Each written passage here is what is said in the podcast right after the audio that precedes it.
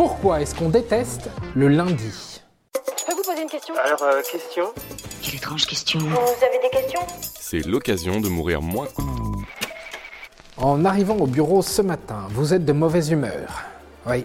Vous vous rendez à la machine à café, d'un air dépité, en regrettant déjà votre dimanche soir si agréable passé sous la couette à regarder des films.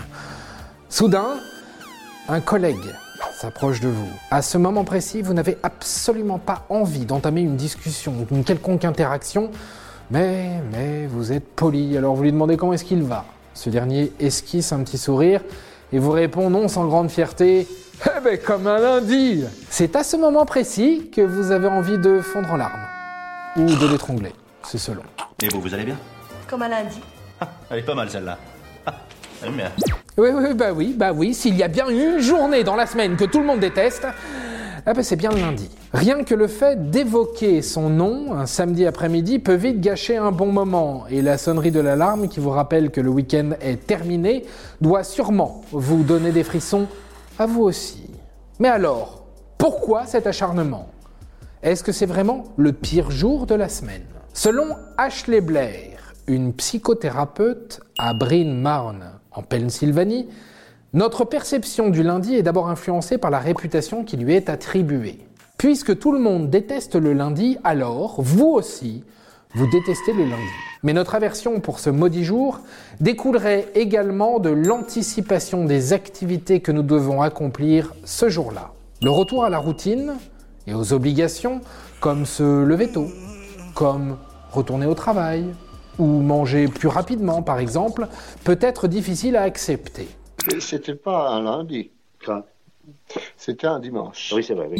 En fait, pour une personne qui va en cours ou qui travaille, le week-end représente une véritable cassure dans le rythme de la semaine. Puisque ces deux journées sont plus libres, on a tendance à sortir, se faire plaisir, se coucher plus tard, manger à des heures différentes et surtout faire tout ce que l'on n'a pas le temps de faire pendant la semaine.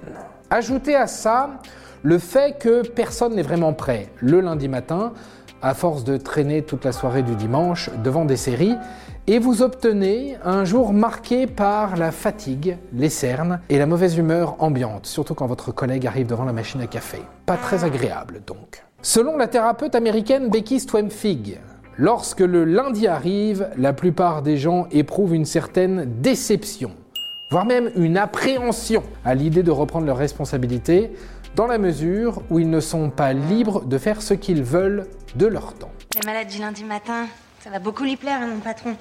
Surtout qu'on n'a jamais dû lui faire. Alors, quelle est la solution? Tout d'abord, il serait bien d'aimer son travail.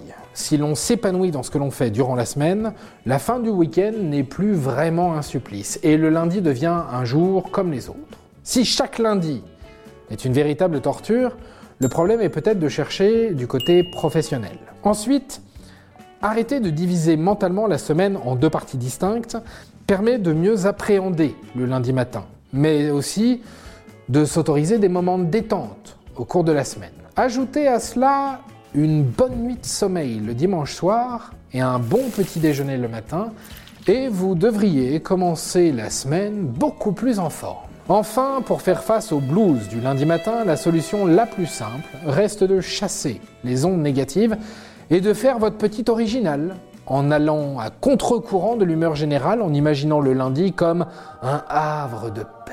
Après tout, on passe un septième de notre vie un lundi. Oh, j'ai pas fait des études très très longues pour décréter ça. Quoi qu'il en soit, voilà, maintenant vous savez tout. Au revoir, messieurs, dames. C'est ça la puissance intellectuelle. Sapristi